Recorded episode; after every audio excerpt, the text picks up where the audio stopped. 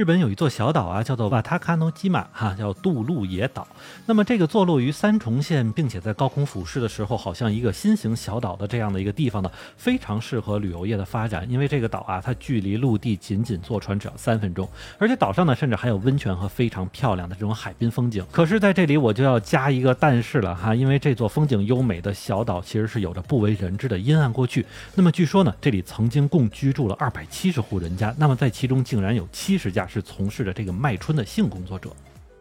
您正在收听的是《下站时东京》，我是在站台等你的八尾。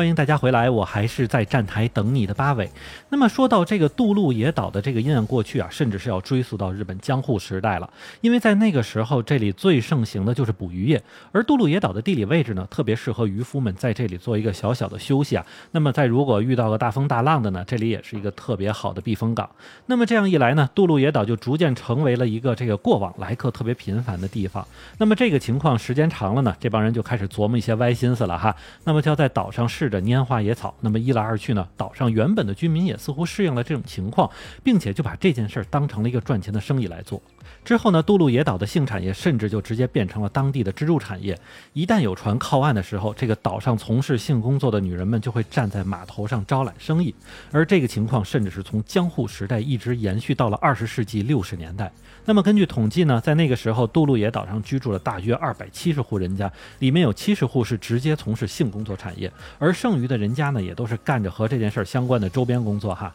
时间到了二战之后啊，为了整顿社会风气，日本就开始颁布这个一个叫卖春防止法的法律。那么其实这点呢，还真就是体现出日本这个国家的一个矛盾性哈。因为哪怕是在现在，在东京繁华地区的一堆堆的风俗行业呢，就是在这个卖春防止法的实施之中正常营业的。那么这件事儿，咱们以后有机会再详细说哈。那么其实和现在这些风俗行业的做法相同，那个时候的这个杜鹿野岛上的性产业经营者呢，其实都在变着法的想去从这个法案中找到一些漏洞，然后琢磨着可以钻个空子继续营业。那么之后呢，杜鹿野岛上的性产业一下子就似乎消失了，然后直接对外宣称是支持自由恋爱，所以大家呢就可以来这里边随便的自由的玩儿哈。而曾经那些店铺呢，也都改了个样子，变成小旅店啊和小酒吧。那其实这一点呢，其实特别像现在东京很多的那种爱情旅馆哈。而来到这里的游客呢，也都非常正义的打着想要一场美丽的邂逅就来岛上玩了。那么据说当时还有四个专门从事这行的大姐，从日本的四国和九州分别搬家来到这里，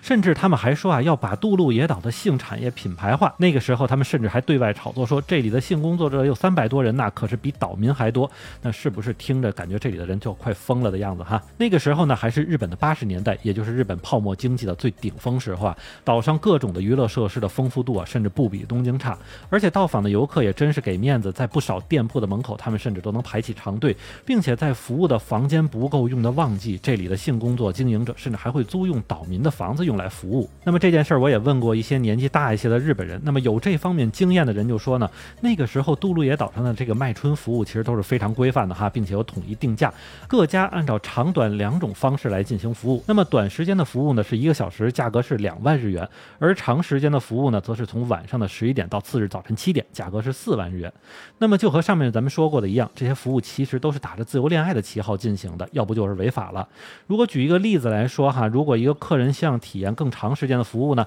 那么就需要在晚上十一点的时候把女孩子从家里接走，随后呢可以聊天散心啊等等之类的哈。甚至当时岛上还有一些外国人在从事这个行业。不过，虽然开始的时候啊，这里的性工作者都是自愿的，但是随着这个社会的发展呢，其实自愿干这行的人是越来越少了。不过，为了维持能够提供服务的人数呢，这里的经营者甚至开始涉及黑道的这个生意了，从拐卖人口的方式来逼迫一些女性从事这个行业。那么，也是根据一位五十五岁的曾经去过这个岛上的大叔说呢，他曾经是在一九九三年的时候到过杜鹿野岛，但那个时候也只是有所耳闻，具体干什么的还是不知道。那么他去的原因呢，也是因为公司年会组织是在三重县。打高尔夫球，那么到了晚上呢，他就被其他懂行的同事带到了岛上。到了那里之后，大家一开始呢就是一般的喝酒啊，然后就一位二十多岁的女孩子就一直跟在这个大叔身边不肯走，因为那个时候啊，大叔也就是一个二十多岁的小伙子。在经过懂行的同事的暗示之后呢，他才明白这是为什么。其实确实还真是一个挺单纯的人啊，可能就是因为和这位大叔当时的年龄相仿，并且看着确实很老实啊，这个女孩子就悄悄告诉了这位大叔自己的身世。其实她是在名古屋被一个男人。搭讪，而且这个男人在搭讪之后就做出了非常明显要追求她的架势，然后开始邀请这位女生呢一起到处旅游。那么就这样，这个女孩子就被带到了杜路野岛上。刚下岛之后，这个男的就借口上厕所离开了。然后没过多久，他就被岛上的这个妈妈桑告知啊，说自己是被以两千万日元的价格卖掉了，而且这笔子虚乌有的债务还就直接被套在这个女孩子头上。那么和她一样被骗来的女孩子呢，会首先一起住在一个大通铺的房间里。那么最拥挤的时候，一个房间里甚至可以塞下三十多人。那么虽然在岛上他们可以自由行动，但是却是被实时监控的，绝对不会允许他们坐船逃回大陆。甚至呢，他们还会在男人的监视下，定期给家人打一次电话，告知他们在外工作非常开心。那么此举呢，也是为了让家人不去报失踪，以防警察的搜索。那么刚被骗上岛的时候呢，有的女孩子还会想着努力还债，会偷偷的在纸上去计算何时能还清这些债务。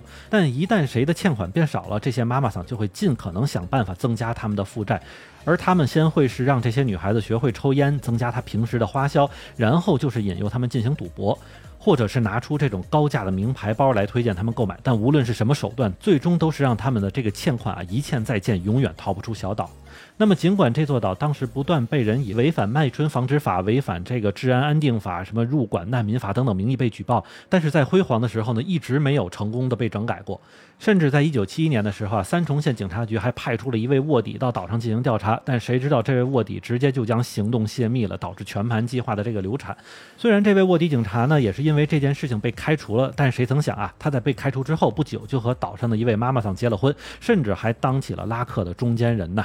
那么就是这个有着阴暗过去的小岛呢，却被一些日本人称为日本最后的桃花源。但是随着九十年代的泡沫经济破裂和二零零八年的全球金融危机，能够有钱来这里玩的人是越来越少了，所以这个小岛自然就荒芜下来。随后当地政府呢，真的就想努力去洗白这个杜鹿野岛的形象，然后正式来从事旅游行业，并且他们甚至在二零一零年的时候又做了一次非常大规模的清理整顿活动。但是据说整顿活动的结果就是让岛上的性产业店铺基本都倒闭了哈。但问题是那些曾经被拐卖来这里的女孩子呢，是仍旧不知去向。也许真的还有很多人等待逃出这个魔窟吧。好，那么感谢您收听下站是东京，我是在站台等你的八尾。